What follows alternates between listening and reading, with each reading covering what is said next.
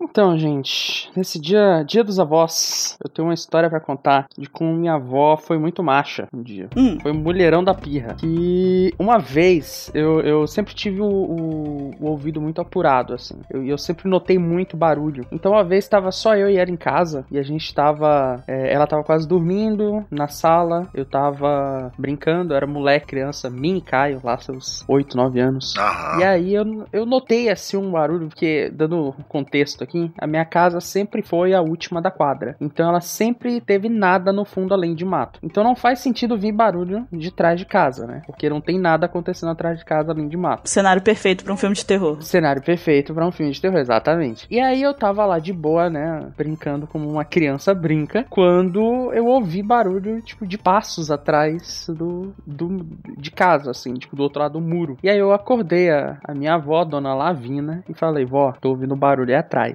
Daí ela foi, olhou pela janela assim e tinha um bandido querendo pular o muro. Simplesmente. É, assim, de tinha um bandido botando a cara pra cima do muro. E nisso a minha avó olha pra ele e fala: O que que tu quer? Mandou o hack do rei pra ele. Vai embora. Mandou um hack do rei nele. o que que tu quer? O bandido caiu do muro. Nunca mais vimos o bandido.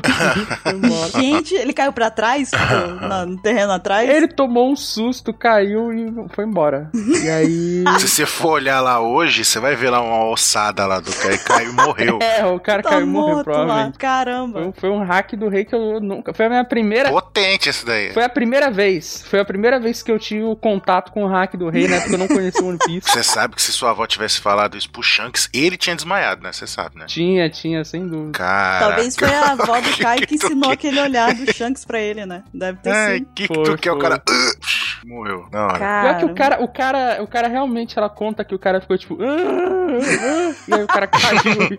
A avó do Caio botou o terror pra cima do ladrão, cara. Meu Deus.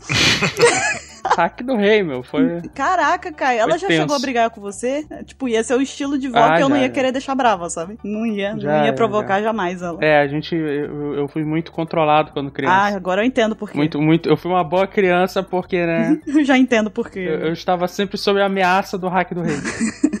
Tá certo. É, olha, minha avó também, ela não. Ela não costumava ser das mais. É, como é que eu posso pôr essa a palavra? Ela não era exatamente a pessoa que usava. a- ela não era muito sutil nas palavras dela, sabe? Aham. Ela sempre foi meio bruta, assim. Ela. Mas claro, ela sempre foi um amor e tudo mais. Ela não era bruta no sentido de ser grosseira nem nada do tipo. Só que ela era uma pessoa que ela não ficava com floreios. Se ela, se ela tinha que chamar sua atenção, se você estivesse irritando ela, ela não ia falar, ah, meu netinho querido, por favor, dê, dê licença da televisão, por que você está tampando o caminho? Não. Ela dizia algo do tipo, é, ô seu filho de uma. Hum, Você pode sair da frente desta hum de televisão agora, antes que eu levante a hum da minha bunda daqui do sofá e vai lhe dar um hum, entendeu? Então era mais ou menos Ok. algo assim. Então a minha avó, ela sempre foi muito. é, ela sempre ensinou a gente a ser meio, meio de boas com as coisas, sabe? É, exatamente. A gente, a gente sempre falava também que era tipo assim: viver com a minha avó, não só com a minha avó, mas com os meus primos também, era meio que um teste pra vida, sabe? Porque ninguém da nossa Sim. família tem problema com bullying, por exemplo. Entendeu? Porque. Também, né? Sendo neto da Desi Gonçalves. é, exatamente, não tem como. Pra você ter ideia, a maioria das fotos que eu tenho com a minha avó é dela fazendo o dedo na, na, na, na foto. E, tipo, todo mundo fazendo dedo também, porque pra ela era, tipo, um negócio de boa, entendeu? Era, tipo, ela tava brincando. Aham. Eu pensei que você ia falar que todas as fotos que eu tenho da minha avó é com ela é ela me batendo, sabe? Eu pensei que você ia falar Me algo do espancando. Aí né? é que tá, ela nunca de fato bateu na gente, sabe? Era só uma pressão psicológica mesmo. Era um negócio com um palavreado um pouco mais, hã, né? Impróprio pra sete anos, seis anos que estão ouvindo o cast. Mas era um negócio meio que. É quase um hack do rei, porque o dela era meio que com palavras, sabe? Era, a, a- força da- das palavras dela eram tão intensas que a gente já pegava e falava: hum, vou sair da frente da TV porque não quero despertar a ira, né? De Dona Teresa. Então. Você não quer despertar o dragão, ela falava isso pra você. Não queremos acordar. É, ele está adormecido, ele começou a se remexer e a gente não quer que ele acorde. Então a gente dá E licença. se tem hack do rei, provavelmente tinha do armamento também, né? Com Então- certeza, com certeza era, tinha sim. Mas não chega aos pés do da sua avó ainda. Isso aí eu posso te garantir. Nunca nenhum ladrão deixou de, de, né, caiu pra trás e ficou espumando, ninguém nunca mais viu. Não foi algo assim desse tipo. Mas eu posso agradecer a minha avó e ao resto da minha família também, porque por conta deles, nenhum bullying externo, nenhum possível bullying me afetou, porque tudo que falaram pra mim fora da, de casa não foi diferente do que, nem pior do que eu vi em casa, sabe? Se eu sobrevivi aqui, tô de boas, entendeu? E é claro que tudo Aham. feito com carinho e tal, né? É Uhum. tudo zoação, mas uma escola pra Tudo feito vida. com carinho. Claro, é Ela tudo com carinho. A gente, a gente coisas, só, ah, sei lá, né? Amarrava um no outro, qualquer coisa assim. Não, gente, não façam isso, tá errado. Você fez eu também lembrar de uma passagem. A minha avó já comentei aqui, que é aquela que me puxou de cima do muro, me tacou no chão, só me arrastando no chão de cimento e me, e me bateu um milhão de vezes com o chinelo, porque eu, eu- merecidamente eu tinha xingado ela, né? A ela eu merecidamente apanhei. Mas então, essa mesma avó, o que que aconteceu? É, é, isso é, é do passado, isso aí é, já é Silmarillion, tá? É por quê? Porque, tipo, é do- com os meus tios. Meus irmãos, você sabe como é que é, né? Irmãos sempre brigam com o outro sem motivo nenhum. Então, meus tios brigaram um com o outro. E um dos meus tios xingou o outro de filha de uma, né? Já sabe, né? O que não faz o menor sentido, já que os dois são filhos da mesma mãe. né? Um xingou o outro. Aí o, o que foi ofendido falou pra minha avó que ele tinha xingado. Aí minha avó entrou em modo de berserk, pegou o meu tio mais velho, né? E bateu nele com o chinelo, mas bateu, bateu, bateu, que ele apagou. Ele desmaiou. Eu pensei, eu pe- meu Deus, cara. meu Deus. Não, aí ela, não, calma que não acabou. Nossa, eu tava com uma ideia na cabeça, ele, ele desmaiou. What? Bateu Não, que não desmaiou, ainda. apagou mesmo. Falou Sim, isso. sim. Aí, não, aí ela ficou desesperada. Ai, meu Deus, ai, meu Deus. Corre pra lá, corre pra cá, desesperada com ele. Aí ela- uma vizinha que brotou do nada, né? Sempre tem essas. Ah, não, dá umas, uns tapinha de leve na, na bunda dele, não sei o que. Queria, acorda, né? Não sei o que. Ela, ai, meu Deus, aí foi, fez ele, né? Acordou de novo. Aí ela, aí ela, ela me, conta, me conta isso de, de tempos em tempos, né? Como se, ela, não- se eu já não tivesse ouvido. Aí ela pega e fala que tava desesperada não porque desmaiou o filho batendo, porque ela estava com medo do meu vô voltar do trabalho e pegar o meu tio desmaiado. Nossa. Eu ia brigar com ela, tá ligado? Olha o nível de, de preocupação, né, que ela tinha de bater nos filhos. né? Ah, bateu remorso na senhora, né? Machucou o filho. Não, ele é uma ova, ele que fique ali. Eu tô preocupada de tomar esporro né, do, do marido. É, que coisa, que exatamente. coisa. Ela tava contando, eu pensei que você ia falar assim. Ela pegou o meu tio mais velho e bateu com ele no meu tio mais novo. Mas não.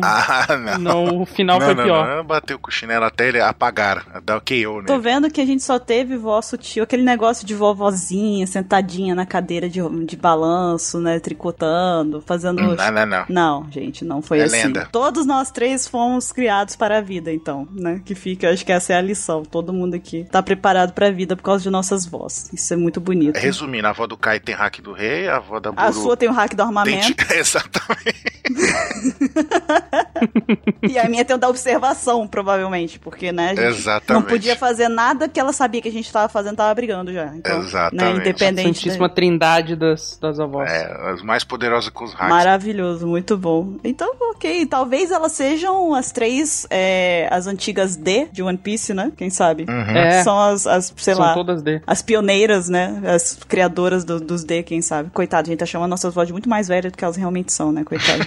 Coitadas, né? Mas então, por falar em D, vamos conversar um pouquinho sobre esse assunto polêmico, que eu acho que, né, já é mais do que o momento pra gente começar a mexer nesse, nesse assunto curioso aí, cheio de teorias. Sim. Ok, vamos começar então.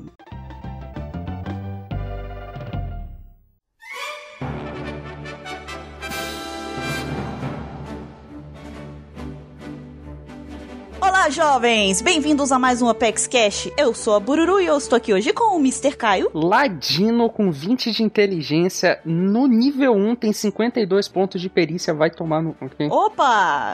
Talvez minha avó também esteja aqui, eu não sabia. E estamos aqui também com o Ansem. E embarcando nessa do Caio, o guerreiro com tudo isso de inteligência tem no máximo 7. Legal, também tem bullying com guerreiro. Bacana! Nós estamos aqui essa semana para falar sobre os D, esse pessoal aí muito misterioso, tão misterioso que nem eles mesmos sabem o que eles são, não é mesmo? Mas antes de mais nada, nós vamos para a leitura dos e-mails, mas estaremos de volta logo mais.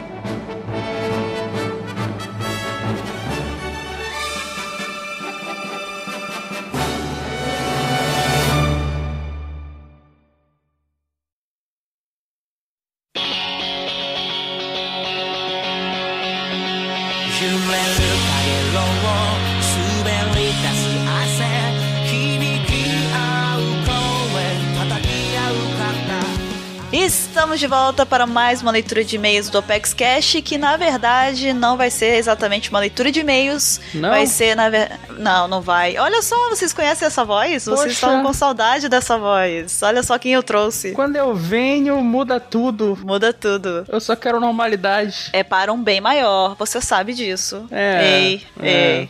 é. Então, muitas pessoas andaram perguntando aí, notando a ausência desse rapaz aí, desse jovenzinho, Mr. Caio. Que mentira. E nós trouxemos ele aqui por livre e espontânea pressão. Mentira, ele quis vir de verdade, tá, gente? Não tem esse tipo de coisa aqui só quando eu compro fita adesiva. Como acabou, então realmente foi por bem que ele veio. É. Então, ele veio aqui pra dar um recadinho pra vocês, explicar um pouquinho as coisas. Então, eu basicamente estou aqui apenas para existir mesmo. Hoje vocês vão ouvir bastante da voz do Mr. Caio. E, Mr. Caio, fiquem à vontade agora, converse pras pessoas, conte sua história, por que, que você sumiu do Pex Cash. Então, né, eu sumi porque eu tô de saco cheio dessa galera. Nossa, eu não aguento mais, assim, meu Deus do céu. Não, mentira.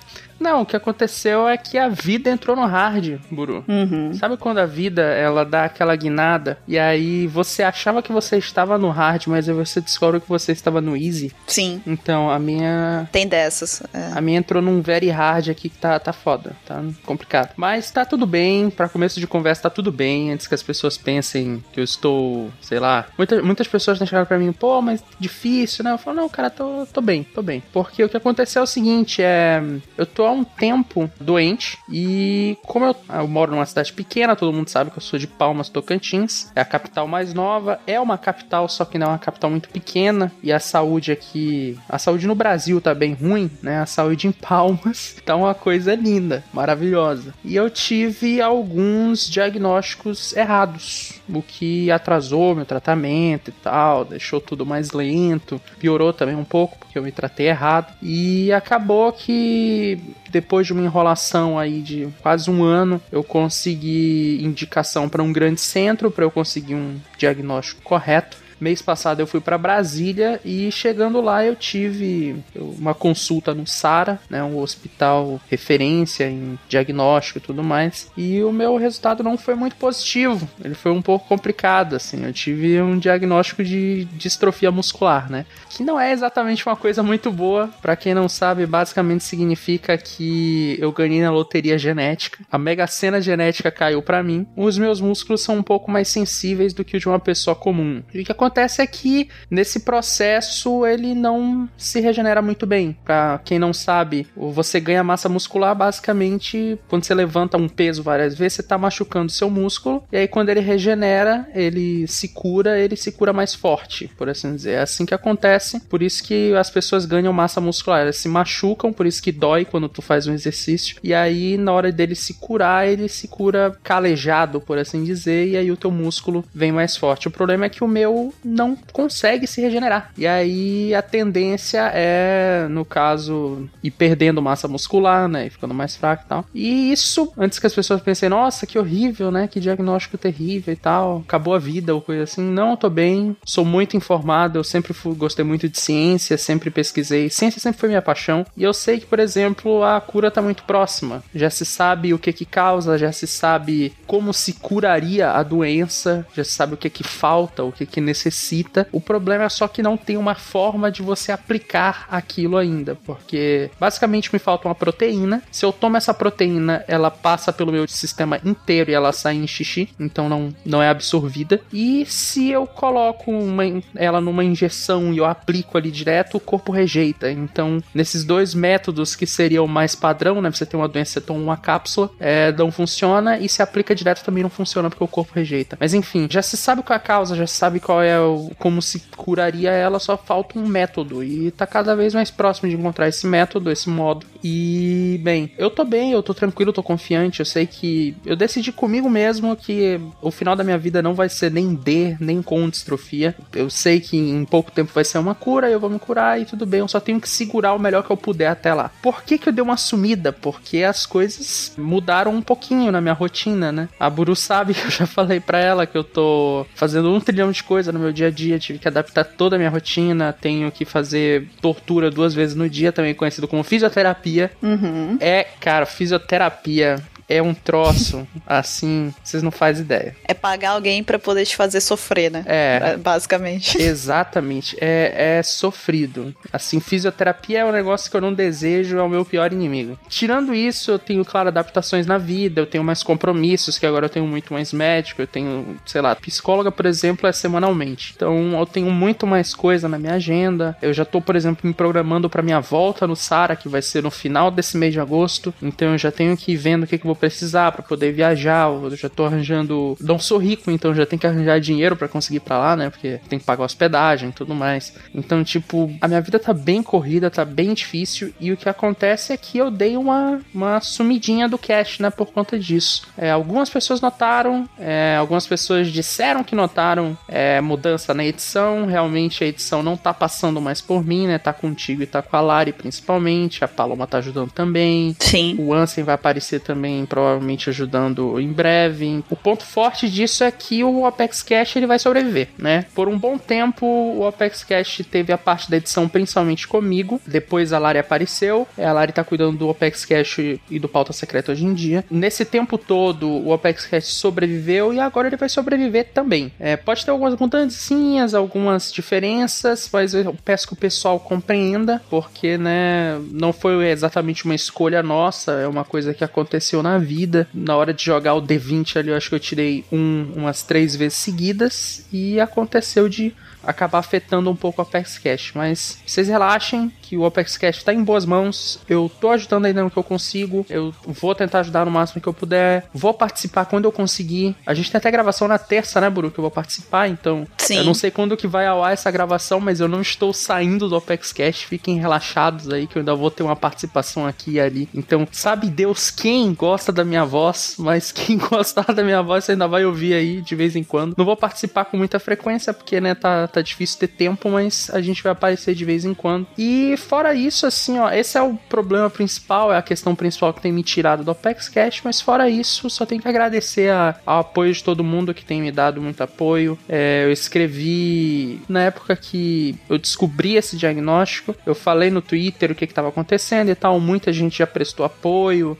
A gente recebeu e-mail no mesmo dia, na caixa de mensagens lá da OPEX, a gente já recebeu e-mail de gente é, oferecendo apoio e tal falando que ficou muito mal com a notícia e tudo mais. Recentemente aí eu escrevi também no Facebook lá pro pessoal que acompanha o ApexCast mais pelo Facebook. É, tá lá bonitinho, um texto enorme, a gente pode até deixar linkado aí, né? Explicando tudo. Uhum. Vou deixar inclusive a imagem do post vai estar tá, vai tá aqui no, no próprio no próprio corpo do ApexCast. Eu vou para que as pessoas às vezes algumas não têm Facebook e tudo mais. Uhum. Eu vou pegar a própria imagem, né, tentar fazer um print do texto e postar como imagem imagem aqui para quem quiser acessar. Boa, boa. É, e tá tudo lá, tá tudo explicadinho. Eu estendo aqui a, os agradecimentos que eu fiz no post, então vou agradecer ao pessoal da OPEX, todo mundo tem me apoiado muito, tem segurado a bola, o que é importantíssimo. É, me passa uma tranquilidade enorme eu saber que o OPEX Cash tá aí sobrevivendo. Também me tira um pouco do peso de eu achar que é tipo uma culpa minha o OPEX Cash. Se, se algo tivesse acontecido com o OPEX Cash, a culpa era minha por eu ter saído. Então, o pessoal tá segurando a bola, isso me ajuda demais, todo mundo tá compreensivo com a situação. É, o 27, que ele é, né, um.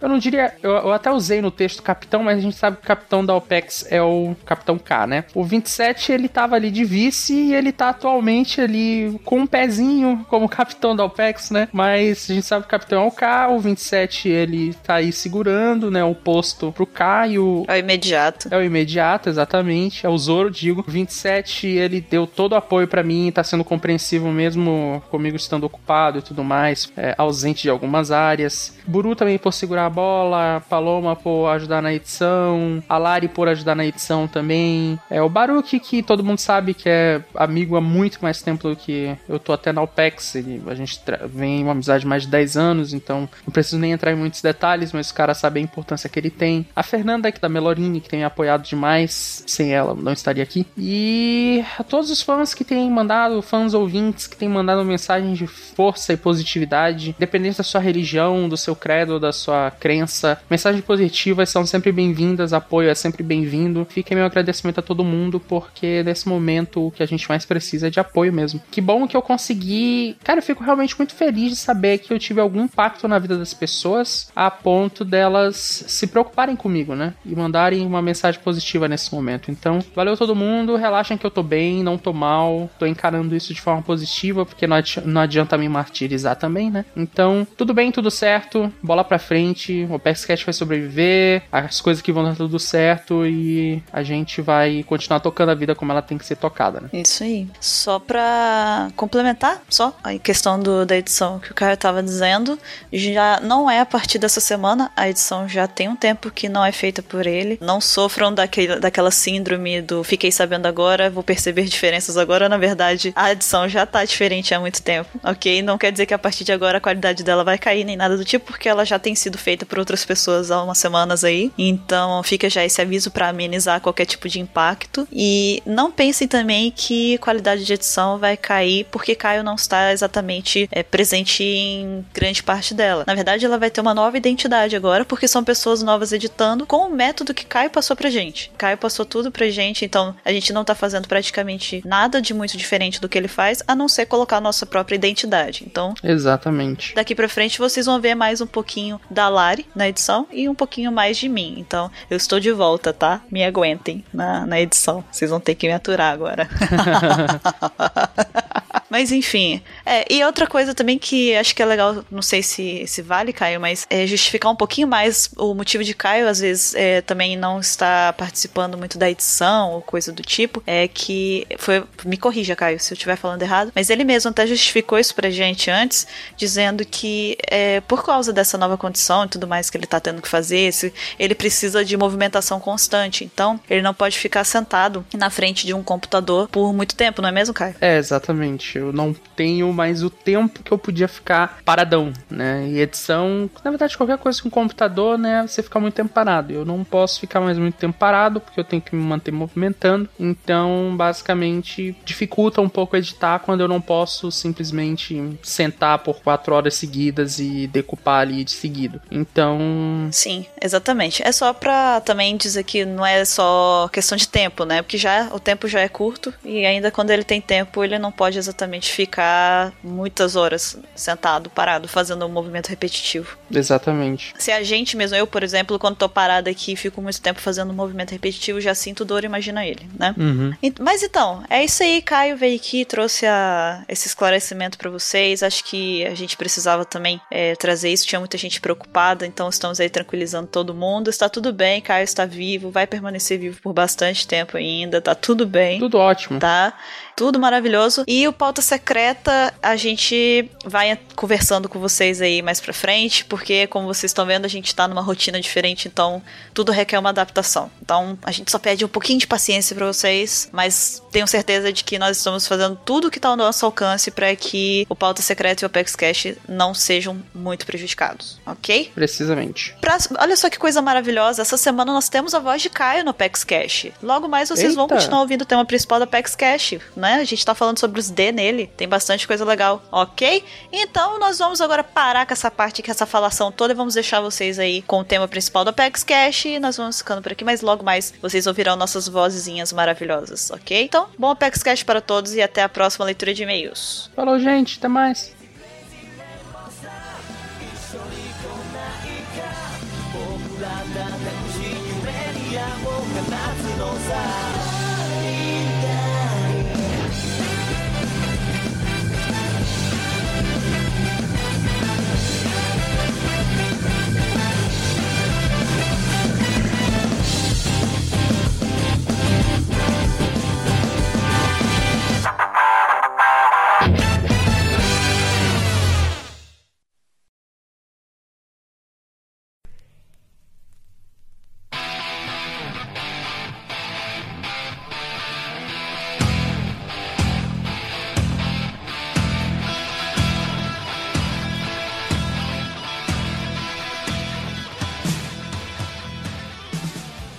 Estamos de volta com o tema principal do Apex Cash. Estamos aqui para falar sobre os misteriosos D, esses personagens aí que aparentemente fazem parte de um clã, uma família, um grupo.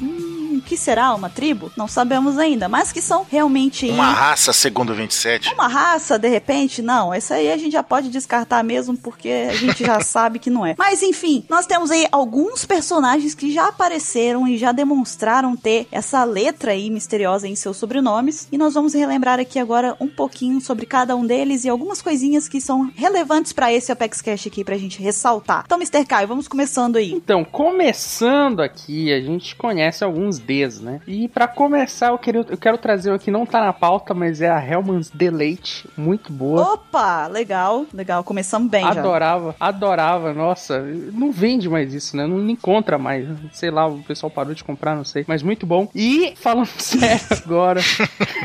Excelente. Puxando aqui o primeiro, Goldie Roger, né? O, o status dele está morto, ao menos é o que a gente sabe, né? Imagina-se. Na verdade, ele, ele voltou, ele rejuvenesceu, viajou no tempo tempo e é o Zoro, né? Segundo algumas teorias. Pode ser. Ou, na verdade, ele não está morto, ele está escondido em uma ilha secreta como, né, o, o Elvis Presley, como todos querem acreditar. Exatamente, né? Paul is dead, né? E tem o Roger is alive. Exatamente. Ele está afiliado como capitão dos piratas Roger, né? Sim. A alcunha dele é Gold Roger, né? Sem o D, mas Gold Roger. Gold Roger. Gold Roger. E também como rei dos piratas, né? Porque o cara chegou em Laftel. Uma alcunha bem, assim, muito, muito ruim. Muito nada, vale nada essa alcunha muito, dele. Muito, nada, nada demais. Uhum. E a informação que a gente tem até agora dele não são muitas, né? Porque é o mistério, um dos maiores mistérios de One Piece. Uhum. Uhum. Ele morreu há 24 anos, depois de ter se entregado à marinha, quatro anos depois de ter sido diagnosticado com uma doença fatal. E ele é pai de Português D. Ace e marido da Português D. Rouge, né? Então ele tinha aí uma família de Né? Só é importante ressaltar que a gente coloca marido, a gente não sabe se realmente houve uma cerimônia de casamento ou algo do tipo. É. Sim, sim. Mas é para o pessoal entender, eles eram, eles estavam juntados, tá, gente? Eles estavam, eles eram um casal. No mínimo rolou algo. É, entendeu? É porque, enfim, só para esclarecer, senão depois vem um fake do Ansem e fala: "Eu não vi casamento. Eu não vi. É. Eu não vi aliança no dedo. Por que vocês estão falando que é marido?" Enfim, só para explicar. O Shanks impediu o casamento, né, como a gente já sabe. Ninguém casa em One Piece, porque o Shanks não deixa. Ninguém casa. Não, não, é que eles estão eles são amigados, né? Já ouviu esse termo? Eles, jun, eles juntaram as trouxinhas. Exatamente. E ele acabou morrendo com 53 anos, né? Ele foi o, o único pirata capaz de chegar a Laftel. Isso, inclusive, é meio engraçado, porque a gente fala ele é o único pirata a chegar a Laftel, a gente não sabe quem mais da trupe dele tava lá, né? Sim. Então, vai ver, ele não foi exatamente o único, né? Pelo menos eu ouso dizer que o Ray Lee chegou. É, é, é outra coisa que é importante falar também, porque é o único que a gente sabe que foi. Porque depois é lógico que a gente pode descobrir outros que foi, inclusive o pessoal que tava no bando com ele, não é? Mas é que a gente sabe. Eu tava ouvindo o Apex Cast esses tempos do Piratas Verdadeiros aí. Ah, foi o primeiro pirata a ver o oceano, não sei o que. Eu pensei, cara, ele toda a trupe dele, né? Porque o cara não ia chegar lá sozinho num, num navio enorme, né? Só ele puxando as cordinhas, controlando o leme. Chegou de canoa, né? Sozinho. Chegou de canoa. Então não é bem por aí, mas enfim. Ele também deu início à nova era dos piratas depois de suas últimas palavras durante sua execução, né? E ele tinha o dom de ouvir as coisas, né? Todas as coisas. É, isso não é muito bem explicado, mas a gente sabe disso, né? Foi falado mais de uma vez. É, foi falado mais de uma vez. Nunca foi explicado realmente o que, que é esse dom, ou o que acontece. Tipo, é, ele realmente ouve, é um negócio que vem como uma voz, ou ele apenas, sei lá, o conhecimento brota na mente dele, ou sei lá, nunca foi explicado nada. E a última informação que a gente tem dele é que ele morreu sorrindo. E isso pode parecer bobo, né, pra alguém que chegue é, sem nenhuma informação, mas vocês vão ver que os D tem um pouco de ligação com essa história de morrer sorrindo, né? Aí, já que falamos do rei, nada mais justo que falar da, entre aspas, rainha dos piratas, a Português de Rouge. Status atual dela é morta, né? A filiação a gente não conhece, e a alcunha, se ela tinha, a gente também não conhece. Agora, algumas informaçõezinhas aqui, né? Ela, ela diferente do Gold Roger, morreu há 22 anos, né? Depois de dar à luz ao seu filho, esse, como o Barba Negra falava, né? Seu falecimento se deu devido à exposição extrema, né? O, o, o esforço extremo que ela teve de, de manter a, gesta, a gestação no Ace, né? Por mais de 20 meses, né? Um esforço sobre-humano que ela teve. E depois que ela deu a luz a ele, acabou falecendo. Ela, né? A Portiga,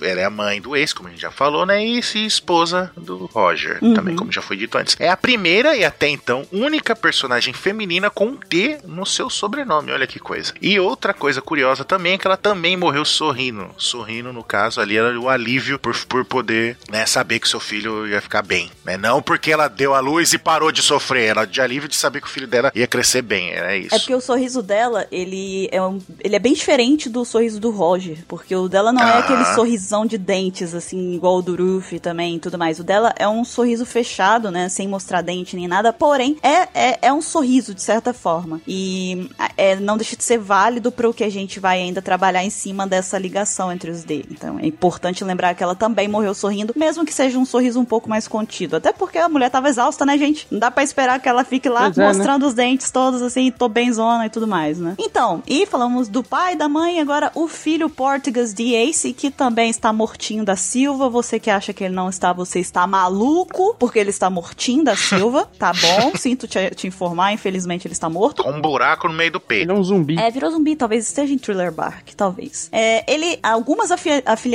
que ele teve foi a que ele era o ex-capitão dos Piratas Spades, o bando que ele criou. Depois ele Sim. passou a ser comandante da segunda divisão dos Piratas Barba Branca. E ele respondia pela alcunha de Punhos de Fogo. Algumas informações que a gente tem, né, do que a gente pode saber que, que é de fato relevante para este Opex Cash é que ele morreu há dois anos, enquanto ele tinha 20 anos, e ele foi assassinado na época pelo Akaino, que era um almirante, né, agora ele não é mais almirante, já subiu de, de patente, e ele acabou morrendo porque ele, ele entrou na frente lá do, do ataque do Akaino para proteger o Ruffy. Outra coisa é que ele é filho do Roger e da Rouge, e ele é neto de consideração do Garp e irmão de consideração do Ruffy e do Sabo. Em seu nascimento, ele recebeu o nome de Goldie Ace, só que ele trocou o sobrenome, ele adotou o sobrenome da mãe dele, o Portigas, como uma forma de homenagem e respeito, e também porque ele teve todo aquele problema com o pai dele, né? Que o, tal, o tal do Dead uhum. Issues, né? Aquele probleminha que ele tinha com o pai é. dele. E ele é o primeiro D que morreu na história, na linha do tempo atual que a gente tá acompanhando, né? Que não foi mostrado em um flashback. Ele foi o primeiro que a gente. que nós presenciamos, né? A, a, a morte dele. Muito bem lembrado. E além dele, já foi até citado aí, a gente tem o Monk D. Garp, né? Que ele tá vivo, tá vivaço, tá de boas. E ele é ex-vice-almirante da Marinha e instrutor da Marinha. E a alcunha dele é o punho.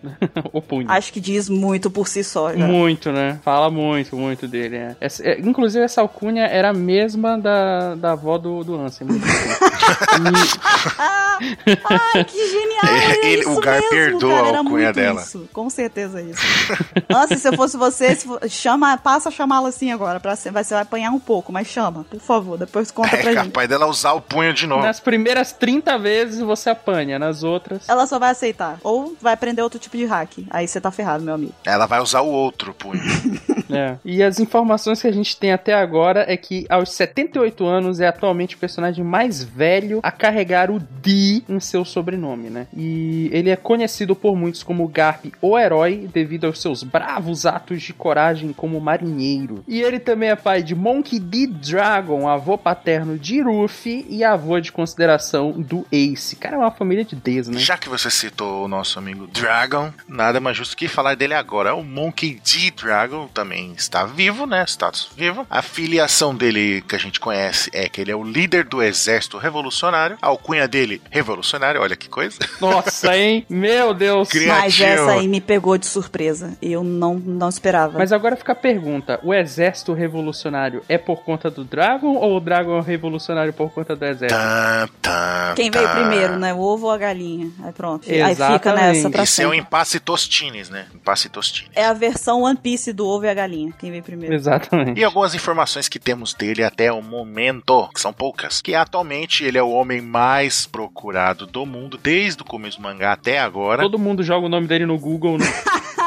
essa foi ótima, essa foi tão ruim que eu ri. É a maior celebridade de One Eu ri involuntariamente de tão ruim. Tipo, eu ri e meu cérebro me repreendeu. Ele falou, você não era pra rir. A piada não foi, não foi É, tudo não era. isso. E é o pai de Luffy e filho de Garp. Olha só que coisa. A família unida. É, não tanto, né? É, assim, unida. Não dá pra dizer que é exatamente unida. Ele né? prefere criar um garoto que ele viu duas vezes na vida do que criar o próprio filho, né? Mas tudo Não bem. fale assim dele, você não sabe os motivos dele ainda. Calma. Ainda é melhor do que o Jim. Talvez ele tenha motivos que sejam razoáveis. A gente tem que esperar pra ver a versão dele, da história também. Vamos ver, vamos Então, e vamos falar do filhinho dele, esse menino que quase ninguém conhece, quase não aparece em One Piece, né? Chamado Monkey Ruffy. Status dele tá Quem? vivo, Ruffy. ver. Hum? Ah, tá. Eu acho que eu sei quem é. Você já ouviu A falar? protagonista de Naruto. Não. É, ele é tipo quase mesmo nível do Farafra, assim, quase, quase. Então, o Ruffy, ele está vivo, né? Ah, Graças, Que bom. né? Graças a Oda. Obrigado, Oda. Ainda bem. Vamos agradecer Oda aí Ainda por bem. Isso, né? A gente espera que ele continue vivo. Tá, tá com o pé na cova, né? No momento atual. É, tá numa situação um pouco complicada. Não tá exatamente no lugar mais confortável do mundo, né? Então. É, ele é o capitão dos chapéus de palha e recebe a alcunha de, ó, pasmem, gente, chapéu de palha, certo? Galera criativa, né? Opa, né? E algumas informações aqui. Aí esse a gente sabe, esse a gente sabe que a alcunha veio primeiro. É, verdade. Algumas informações que a gente tem até agora. Ele tem 19 anos atualmente e ele é também, na história atual do que a gente tá acompanhando, o personagem mais novo a ter o D em seu sobrenome, né? Isso é importante. Que a gente sabe. Que a gente sabe, É, né? conhecido. Exatamente. A maioria das coisas que a gente está dizendo aqui é do que a gente tem informação até agora, tá? Só pra gente deixar claro de vez.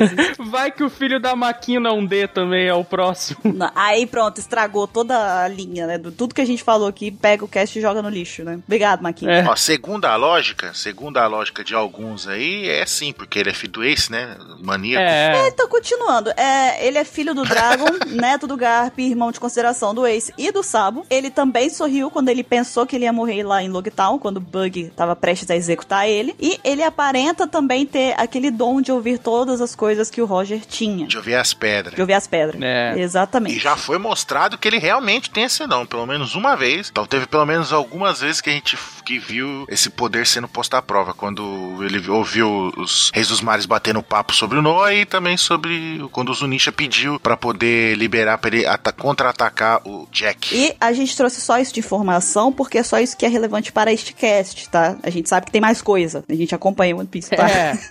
Só tem um pouco de coisa relacionada a esse personagem, né? Eu só acho que só. É, né? é porque se fosse pra falar do Farafra, por exemplo, aí né, já tinha mais coisa. Mas enfim, Não, aí precisa de três cash. três casts no mundo. E não tem como. Mas seguindo então, E a gente tem também aqui o Marshall D. Ditch, né? Que ele está vivo. Ele é ex-membro da segunda divisão dos Piratas Barba Branca e capitão dos Piratas Barba Negra. Ele também é ex-Chichibukai e agora ele é um Yonkou. E a alcunha dele O como... cara que tá colecionando. É, tá colecionando título, né? E ele também tem a alcunha de Barba Negra, né? O Kurohige. E a informação que a gente tem até agora é que ele tem 40 anos atualmente. É o primeiro D a demonstrar medo de morrer e também extrema deslealdade e imoralidade. Até por isso, meio que o Barba Branca, né? Diz que ele é um D falso, né? O Barba Branca não enxerga ele como um D, né? E tem uma estrutura corporal atípica que permite que ele tenha duas Akumas no Mi. E ele também preencheu a posição de Yonkou, que antes pertencia ao Barba Branca. Então a Barba só trocou de cor. Só isso. E o próximo é uma pessoa que, infelizmente, é, está em status mortas. Mortas, é plural, é mais de uma pessoa. Mortas. Mortas são, São várias pessoas. São, são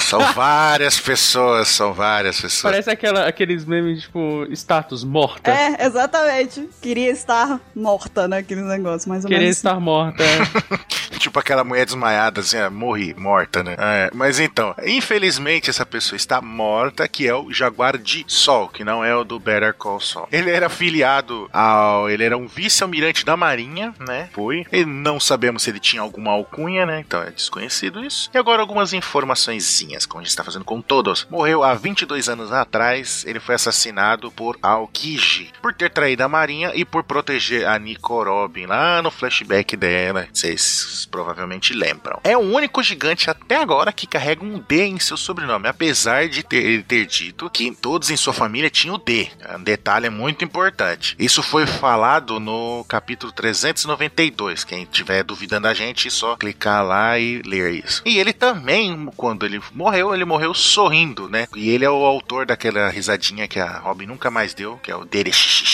né? Que ensinou a Robin rir. Olha que coisa Exatamente, bonita. exatamente. E o último D que nós temos aqui nesta listinha dos que foram mostrados é o Trafalgar D Waterlaw. Ele tá vivo, vamos, né? Quase morreu, mas tá vivo. Ele é. Perdeu um braço, costurou de volta. Tá, mas tá tudo bem, tá tudo bem. Morreu, mas passa bem. Mentira, ele está vivo. É, ele é um ex-membro dos Piratas Quixotes. Ele é capitão dos Piratas Heart e é um ex-Chichibukai. E ele atende também pela alcunha cirurgião da morte. Uma alcunha bem badass, tá? Muito boa, bacana mesmo. E algumas informações que nós temos aqui é que ele tem 26 anos, ele é membro da pior geração, junto com o Ruffy e o Teach, Barba Negra. Atualmente, ele tá numa aliança com os Chapéus de Palha. Ele é o único sobrevivente que a gente tem informação, né, que a gente viu na história e tudo mais, da tragédia de Flivence. Sem contar a família real, né, que foi filha da puta. Não, então, a gente, a gente sabe que a família real fugiu e tudo mais, mas a gente não sabe nem se por acaso, depois que eles fugiram, eles não foram executados, por exemplo, sabe? É, tipo, não foram... É. É... é bem típico do governo mundial fazer uma coisa dessa, né? Exato, sabe? Pro governo ter, sei lá, eliminado... Enfim, é, o, o Law é o único personagem que é de Flivence que a gente viu na história atual que realmente tá aqui, sim, né? Nessa, sim. Tem certeza. A gente tem certeza absoluta sim, que perfeito, ele tá vivo. Perfeito. É, até mostrar, até o mangá mostrar o ano, aí tá, chega tá o Kaido com todo mundo morto o pé dele. Abraçado, né? É. Ah, é palhaçada, hein? Mas enfim,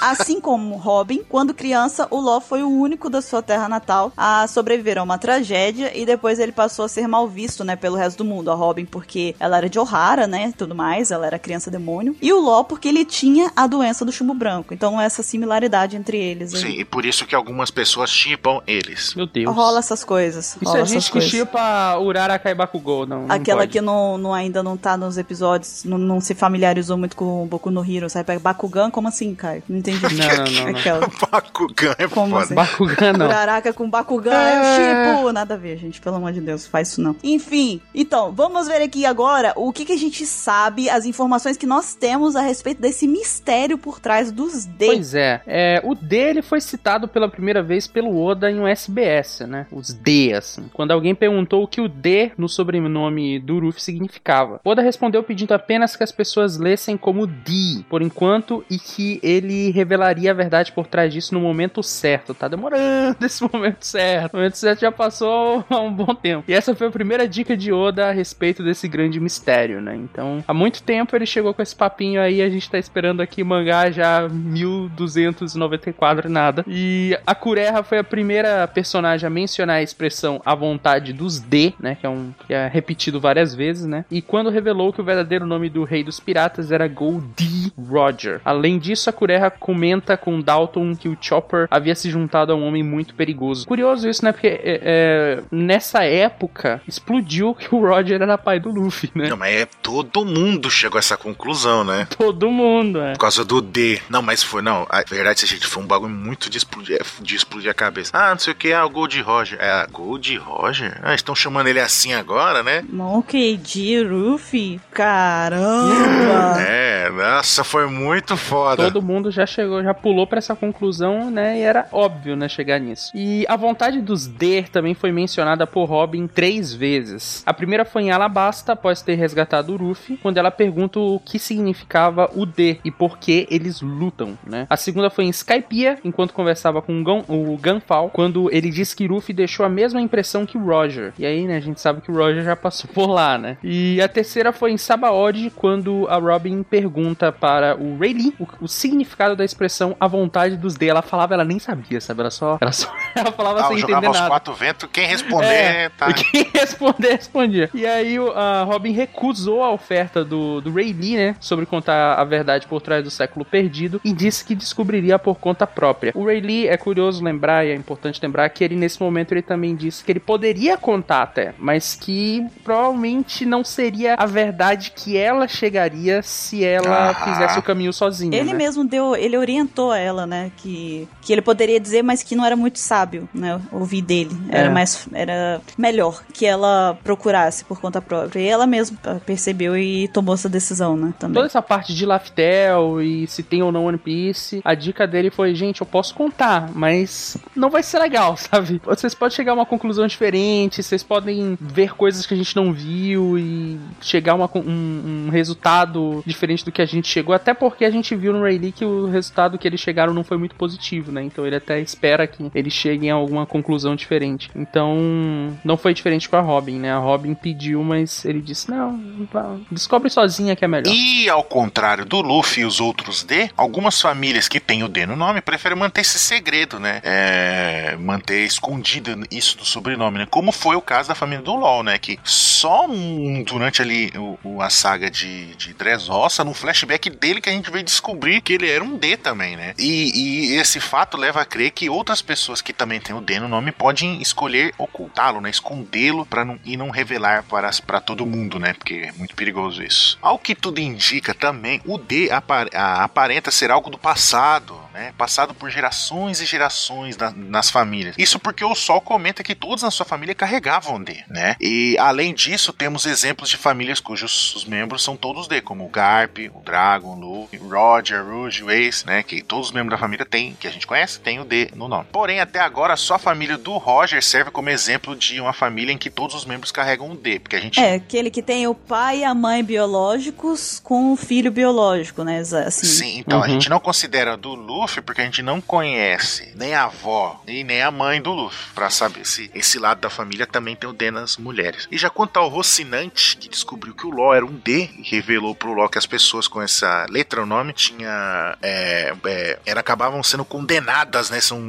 é, assustadas, as- botavam medo nas pessoas porque pertenciam à família dos D. E lá de onde ele veio, lá de Marijoa, né? Isso era associado com D, como se fosse a família de uns demônios, né? Os inimigos naturais dos deuses e essas coisas todas. Por isso que o, o Rocinante, é, como um ex-Tenryubito, né? Ele, ele preferiu que o LoL escondesse esse nome do, do, do Flamingo, né? Já que os Tenryubito eram considerados deuses, né? Então, já que são dos demônios, são naturalmente os inimigos dos deuses, né? Essa, essa associação ele fez, né? É que na verdade os D, eles são chamados de inimigos naturais de Deus, né? E o, o, o negócio é que os Tenryubito, eles se autoproclamam deuses, né? Então, por isso que a coisa acabou ficando meio que implícita. Eles pensaram o seguinte, bom, se eles são inimigos naturais de Deus e nós somos os deuses, né? Então eles são nossos inimigos, são os, eh, como assim disse, os demônios, né? Os, o bicho papão que eles contavam para as crianças e tudo mais. Exatamente. Provavelmente tem mais alguma coisa implícita aí que a gente não sabe, né? Mas por enquanto é isso. Com certeza isso é uma história mal contada, né? Na verdade, a gente precisa saber o que, que aconteceu realmente pra começar esses boatos. E junto com os D e os mistérios que envolvem eles e tudo mais, tem também essa vontade, essa determinação que vai passando de geração pra geração, que eles acabam herdando, né? Supostamente eles carregam com eles é, adiante, eles passam adiante para as próximas gerações toda aquela vontade deles, aquela determinação, os desejos e os sonhos deles. O significado da letra D é, a gente ainda não sabe, né? Tá desconhecido, permanece ainda um mistério, mas parece que todo mundo que carrega é, em seus nomes, né, a letra D, eles compartilham essa grande fé, eles são, eles acreditam muito nos próprios sonhos deles e no destino também deles e também no de outras pessoas, de outros, é, onde eles passam, né? Se eles passam e se envolvem com uma população, com um grupo e tudo mais que tem um sonho, eles eles abraçam aquilo, né? Outra coisa também que a gente pode dizer, né? É especular que não são pessoas comuns, né? Que sempre que tem um deles são importantes, eles mudam ali o- a linha do que tá acontecendo, né? São decisivos, posso dizer assim, né? Porque o, o Sol mudou a vida da Robin, né?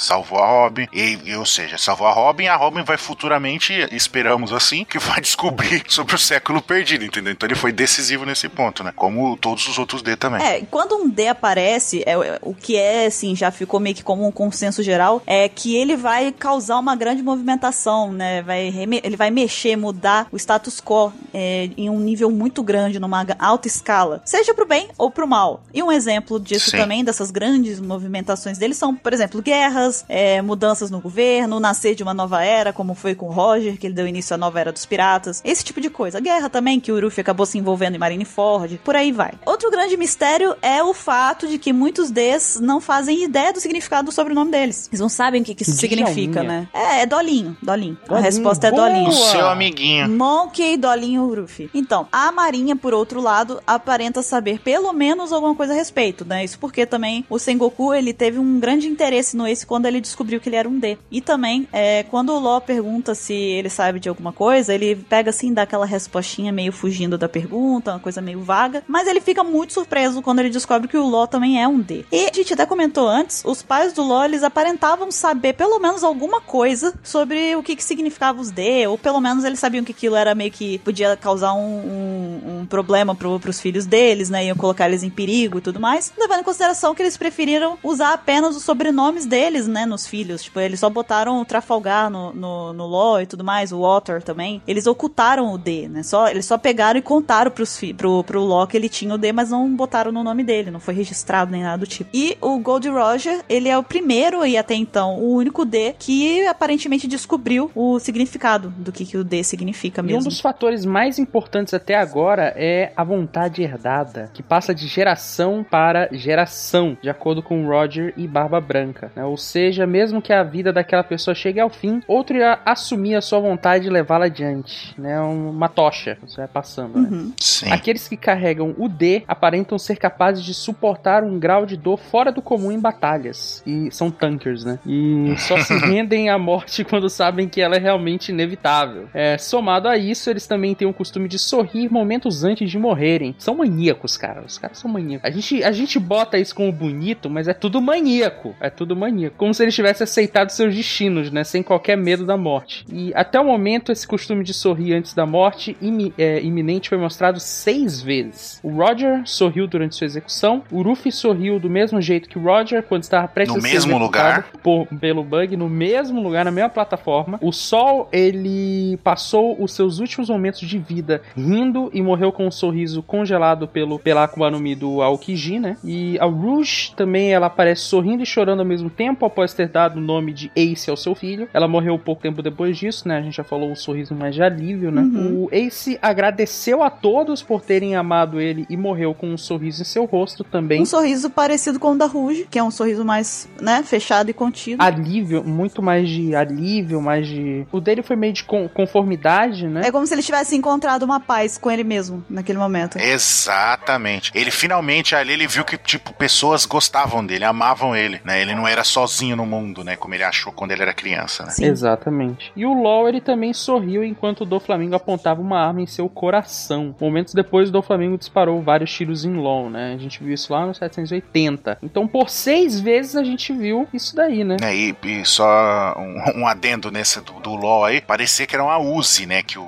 o do Flamengo tava usando no peito do LOL. De tanto tiro que ele deu. Mas tudo bem. É aquela a fa- famosa história das armas é, automáticas em One Piece, né? Hum, Exatamente. Não faz sentido, mas tá lá. Os mosquetes automáticos. E o Barba Negra, ele é um D, um pouco diferente dos que apare- apareceram até agora, principalmente pelo fato de ter demonstrado medo da morte, né? Quando ele foi atacado por Barba, por Barba Branca em Marineford, ele entrou em pânico e implorou por misericórdia, né? Foi bem vergonhoso aquela cena, pra ser sincero. E, embora não tenha demonstrado medo ao lutar contra o Ace, o Barba Negra não aceitou a morte quando ela pareceu ser algo bem possível. Então, a gente vai comentar um pouco mais depois, mas é exatamente por isso que o Barba Branca olha pra ele e fala: Cara, tu não é um D, se põe no teu lugar, babaca. Ele é o único que foge à regra até agora, né? É, Uhum. ele é um fake. Um fake. Perfeito. Ansem, você cuida dele então, né? Toma jeito. Né, coisa? Vou, vou eliminá-lo. Controla seus fakes. Algumas curiosidadezinhas aqui, Ansem, a respeito dos D, então. Ah, eu vou citar duas aqui pra ser breve, porque, né? Que a gente quer teoria. Exatamente. Quando o Barba Branca,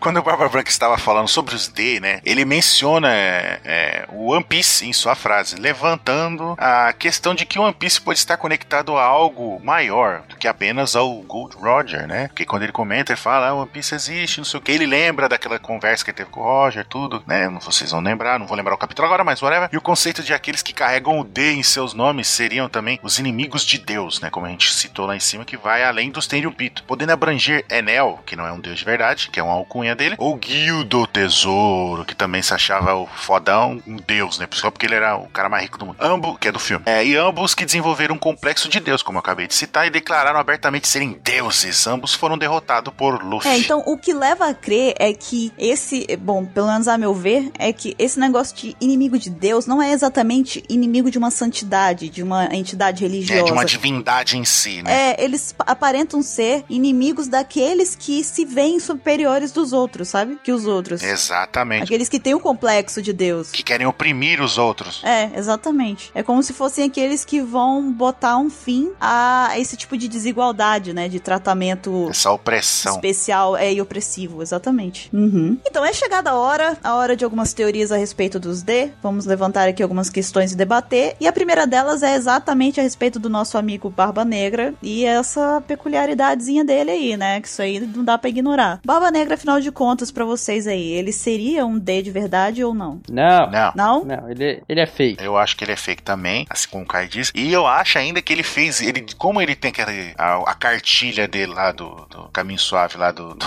dessa Akuma no Mi, que ele aprendeu vários bagulhos sobre essa Akuma no Mi, eu acho que ele deve ter também alguma, alguma cartilha ali, algum livrinho de história ali escondido, que roubou lá de algum jeito, que conta alguma coisa relacionada aos D. Ele falou: vou botar isso no meu nome para impor medo na, na, nas pessoas, né? Já que os D são temidos por muitas pessoas, assim remetendo ao próprio Barba Negra da vida real, que existe que ele fazia várias coisas para impor medo, tanto nos tripulantes quanto nos seus inimigos. Olha que coisa. Acabei de formular isso pensando. Mas veja bem, é, a gente viu também aqui na- dentro das informações que a gente estava lembrando que os deles são, eles estão aí para poder causar grandes movimentos no mundo e tudo mais, alterar o curso das coisas de uma forma bem é, marcante, tanto pro bem quanto pro, pro mal, né? E o Barba Negra, de, ele, né, acho que é, todo mundo há de, de concordar aqui que ele fez, ele deu grandes passos que mudaram muito o curso das coisas, né, no mundo também. Então isso fica um pouco, é, leva a, a, a dúvida realmente. dúvida. É, leva a dúvida, porque de toda forma ele tem um perfil é, com, que, com- que bate com outras descrições. Mas realmente, né, esse, esse fato dele ter arregado e tal, ter medo da morte e tudo mais, isso daí pesa muito. Eu também acho que ele tenha colocado o D, porque eu acho que ele é o tipo de pessoa que faria isso. Entendeu? Eu acho que ele viu ali na, no livrinho dele, no, no final do livro de Akuma no Mi, tinha livro escrito por fulano D, blá blá blá. Ele, olha que legal. Exatamente, deve ser algo, algo do tipo Ou mesmo. então ele viu lá, tipo, portadores é, prévios. Aí tinha lá um- todas as Akuma no Mi mais fortes, tinha alguém com D no nome. Ele, opa, deixa eu copiar aqui. Aí botou Ou lá. ele sabe de alguma coisa também, né? Ele deve, pode saber de alguma coisa. Ele, Ele ele, é- saber, ele é um cara saber. estudado, de certa forma, assim. Ele, ele tem um background de- histórico, por mais que seja, talvez, Sim. não aquele maior de todos e tudo mais. Mas ele, igual o próprio livro das Akuma no Mi, entendeu? Isso é, é, é muito importante e muito a favor dele, sabe? Então eu não me. Não, Sim, isso, isso, isso não pode tirar não dele. descarto a possibilidade dele, dele ter estudado alguma coisa sobre os D e ter, tá usando isso a favor dele, né? Bem possível. Uhum. Outra coisa, afinal de contas, pra vocês, os D, eles seriam.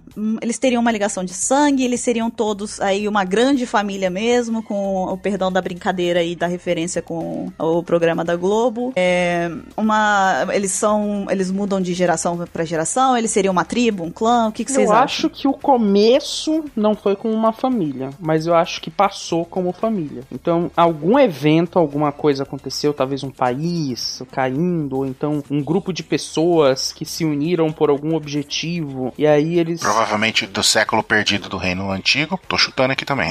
E aí eles se, tipo, se uniram e falaram assim: olha, vamos carregar um, um- um nome, uma palavra, pra, tipo, nos unir, mostrar que estamos aqui, que vamos fazer isso, e sei lá, o motivo deles. Aí eles chegaram lá e falaram: tá Uhum. bom, vamos carregar essa palavra D ponto alguma coisa. E aí eles abreviaram pra D, né? E aí, então tinha, sei lá, gigante, anão, é, humano, tinha tudo quanto é criatura lá, tritão, whatever. E aí, só que aí, né, como eles já carregaram num nome, aí passa de geração em geração, passa com uma família, porque Aí o filho acaba vai virando ter... a família. Exatamente. Eu a... Mas eu acho que a origem não é uma família, até porque seria muito bizarro explicar como é que tem gigante com isso, como é que tem humano com isso, como é que tem é... tem Rubito com isso, tem tudo com isso. Então tem al- al- alguma coisa tem que... Eu acho que a origem não vai ser por só uma pessoa. Perfeito, Kai. Você falou exatamente o que eu, que eu penso. Ok, também não tenho muito a a acrescentar. Outra coisa, então, por que que os próprios D não saberiam, então, o que que o D significa? Por que que eles não... Por que que, que isso aconteceu, se perdeu no tempo, assim? Por que que alguma... Por por exemplo, o Garp, assim, sabe? O Dragon, esse pessoal. Por que, que eles não passariam pro Ruffy, por exemplo? Por que, que eles escondem deles? Porque é tudo boquinha miúda. Tudo boquinha miúda. Tá bom. Por que, que você acha que o, que o Dragon se interessou pela Robin? Nicodi Robin. Isso era uma coisa, inclusive, que eu queria levantar aqui. Eu acho que ela é uma D. Eu queria soltar isso aqui. Pra mim, a, a Ovia e a Robin são, são D pra mim. Elas são daquele pessoal que são D. Por exemplo, a Ovia podia saber que era e ela também ocultou do nome dela, mas ela não teve oportunidade de contar pra Robin, sabe? Que ela era uma D. Eu tenho pra mim que é. Assim, é, é uma coisa que até quando eu tava montando a pauta aqui desse, sobre os D e tudo mais, eu voltei lá no flashback da Robin, dei uma, uma relida e tudo mais, e isso até veio assim na minha mente, sabe? E acredito mesmo, assim, é uma, é uma coisa que me. Ainda não tenho muito fundamento, assim, por trás disso, mas eu me pego bastante na, na no fato, principalmente, de, de haver, poder haver e outros personagens que são D e, na verdade, estão ocultando, sabe, o sobrenome deles. E também pela própria determinação da Ovia e tudo mais. Ela era uma mulher muito determinada com, com os princípios dela. Teve uma outra coisa também que eu observei, que foi ela, ela no período em que ela ficou presa, aparentemente em Down, ela parecia estar presa. Ela estava presa numa, da mesma forma muito parecida com que o Roger e o Ace ficaram presos pelo punho e tal, que eles ficaram pendurados é, na cela lá e tudo mais. Foi quando o Sal foi, foi visitar ela até que ela contou a verdade, algumas verdades para ele e tudo mais. Então, assim, acredito que tem muita coisa ainda por trás dela, sabe? Dela e da Robin, e, enfim. Eu, eu não só adoto a sua teoria pra mim, né? Que agora vou acreditar piamente nisso, eu não tinha pensado nisso. Quanto agora vou também falar uma que é mais ou menos parecida com o que você tá falando. Só que depois de ver que descobri que o LoL é um D, eu não sei se foi uma, na conversa minha com o Mr. 27, a gente brisando, né? Viajando no, no, no, assunto, ou se eu pense, ou se eu se é com outro amigo que eu tava, que eu cheguei a essa conclusão. Eu tava pensando, e se todos os supernovas forem D também? Todos os supernovas? Sim, eles esco... Não, todos os supernovas da pior geração. Mas aí o Zoro seria um D também, então. É, é, é verdade, a gente nunca lembra que o Zoro é um supernova. mas então, mas, mas então, não, mas os, os outros, os outros, não da tripulação, os, os outros supernovas, que, que seriam um D também escondido. Já que, tipo, tanto e todos eles sempre quando aparece causar uma confusão danada, né? Eu acho que alguns até podem ser Jewelry D, Bonnie. Eu diria que se fosse para ser algum, seria Bonnie. Mas o. Por exemplo, o Capone já apareceu, sabe? Ele tá no momento aí dele e tudo mais. Nada foi citado. Então já acho que quebra um pouquinho. Então, mas só que o Capone, do jeito que se revelou, ele, é, todos os Supernova, quando a gente tá para e conhece ele de verdade, a gente vê que a personalidade dele é um pouco diferente do que a gente achava. Que a gente achava que ele era um completo filho da puta. Ele é um filho da puta? Ele é um filho da puta, mas ele não é tão filho da puta assim. Então ele tem um mínimo de honra. Ele tem um mínimo de honra ali também. Igual que diferente do Barba Negra que não tem honra nenhuma. Né? O LOL, a gente achava que o LOL tinha feito aquela. ajudou o Luffy lá para depois ter uma vantagem contra ele. Tinha trocado o coração, tudo. Até a gente descobriu o passado dele e viu que o LOL era um personagem, tipo, boa pessoa, entendeu? Uhum. E, e, pode ser, a gente pode ver isso com os outros também. Tirando uma pouco, eu acho que não é não, que ele é filha da mãe mesmo, né? Que traiu a aliança dele com o Kid. Parando pra pensar, a gente dá um hype enorme na, na, na Bonnie, mas é só hype, né? Por enquanto. a gente não tem uma prova de nada, né? Não é só um disse-me disse. É, a gente não viu ela fazer nada. A Bonnie é mesmo, ela é uma prova perfeita de hype mesmo. A gente só tem, a única coisa que a gente tem dela é exatamente isso. É só hype. Não tem mais nada. É só hype, não tem nada ainda. Exato no final das contas eu quero só ver como que, que vai ser. Mas só aproveitando também que tava falando dos alguns personagens que poderiam ceder e tal, e pod poderiam ocultar e tudo mais. Um outro que até a, a Pá, quando ela tava me ajudando a fazer a pauta aqui, a gente, nós duas aqui tivemos meio que uma iluminação também, é que outro personagem que já apareceu aí há muito tempo, que talvez, é, se fosse pra gente chutar outros, assim, que poderiam ceder e que, né... Farafra. Farafra, exatamente, exatamente, ele mesmo. Não, não é Farafra, mas o, o Norland. A gente acha que o Norland poderia poderia ter sido um D, sabe? Por... Poderia ser. Porque o Norland foi um cara que mudou muito o curso das coisas. Ele era um cara que tinha muito perfil de D, sabe? Muito. E mesmo na hora da morte, ele não. Ele morreu impassível, né? Eu sei que ele não. Ele foi é. inflexível tudo mais. Ele morreu falando bem do, dos Shandians e tudo mais. Mas eu não cheguei a ver se ele morre sorrindo. É, ele não, ele não teve medo da morte. É, acho que nem mostra. Não, não mostra. Mas sempre nas imagens dele, ele tá sorrindo, tá sempre com aquela coisa, até nos, nos próprios livros, né? De conto e tudo mais. Enfim, enfim, é,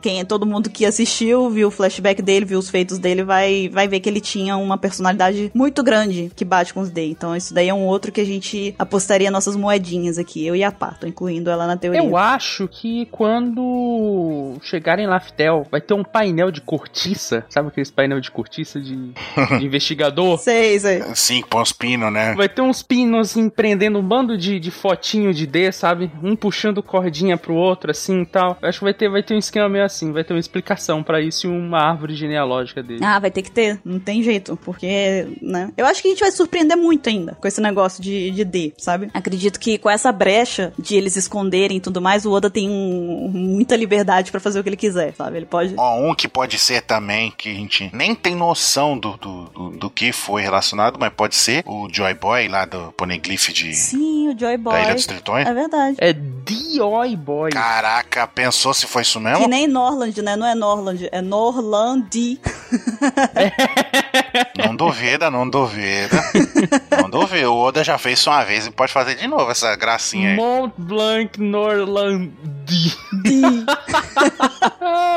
excelente. Vai ser o próximo Condoriano agora. Pronto. Mas então, eu não sei, não, não consigo imaginar por que, que eles não saberiam, sabe? Isso é uma coisa que fica. É muito misterioso para mim, de verdade. Eu não. não sabe? Não faz sentido. Não, não faz sentido.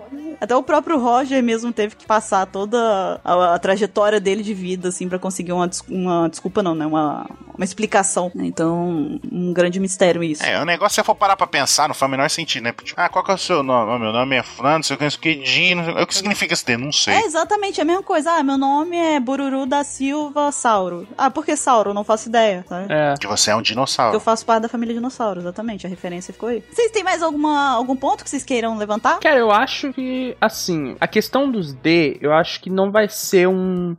Acho que vai ser um esquema meio. Sabe o, o Homer J. Simpson? Aham. que Quando ele descobre o nome dele. Ah, o que, que é o J do meu nome? Aí ele descobre que é J realmente. Então, tipo, eu acho que vai ser um esquema um pouco assim. Eu acho que não vai ter um nome assim espetacular que todo mundo fala. Ah, o D é de Destiny, é de Devil. Eu acho que não precisa ser assim. É, não, não precisa ter uma grande referência, talvez não tenha. Conhecendo o Oda, pode ser que numa língua morta de um trilhão de anos atrás o D significava alguma coisa, mas. Eu já sei o que esse D significa. O é? Significa esperança. Ah, não, isso é outra história. Não, é outra história. É, confundiu. Na minha terra natal significa esperança. né? É, Não. exatamente. eu confundi com Não, mas eu acho que, mas eu acho que pode ser algo simples, talvez na, na primeira, a primeira galera que criou o D realmente já criou ele como uma só uma inicial e tal, D, só uma marcazinha pra pôr no nome, não sei. Mas eu acho que a palavra em si não vai ser o, o principal. Eu acho que o que vai ser principal mesmo vai ser a explicação de por que que criaram isso. né? Também concordo. De quem são eles, o que eles fizeram, como que tudo surgiu, né? É, e o porquê, porquê disso, Até né? pegando carona nisso que o, que o Caio falou, pode ser exatamente como se fosse algo meio que maçônico, sabe? É um símbolo que, que você vê que a pessoa tem um sobrenome, você identifica que ela é de uma época ou da- de um grupo de pessoas daquele tipo, entendeu? É de uma espécie de, de clã, mas não exatamente nesse caso, né? É uma identificação. Na sociedade secreta. É a palavra que você tá tentando lembrar. Enfim, mais alguma coisa? Acho que é isso. Não. Então acho que agora é a nossa vez aqui de pedir então para os nossos ouvintes trazerem agora também as teorias deles, não é mesmo? Exatamente. Sim. Então, queridos ouvintes, agora é a vez de vocês participarem. Comentem e mandem e-mails pra gente com suas teorias pessoais a respeito dos D. Digam também coisas que nós deixamos passar aqui que vocês acham que é relevante. Compartilhem com a gente. Estamos esperando para ver a opinião de vocês. E no mais, vamos ficando por aqui. Mas semana que vem estaremos de volta em outro Opex Cash. Até lá! Falou, pessoal. Abraço.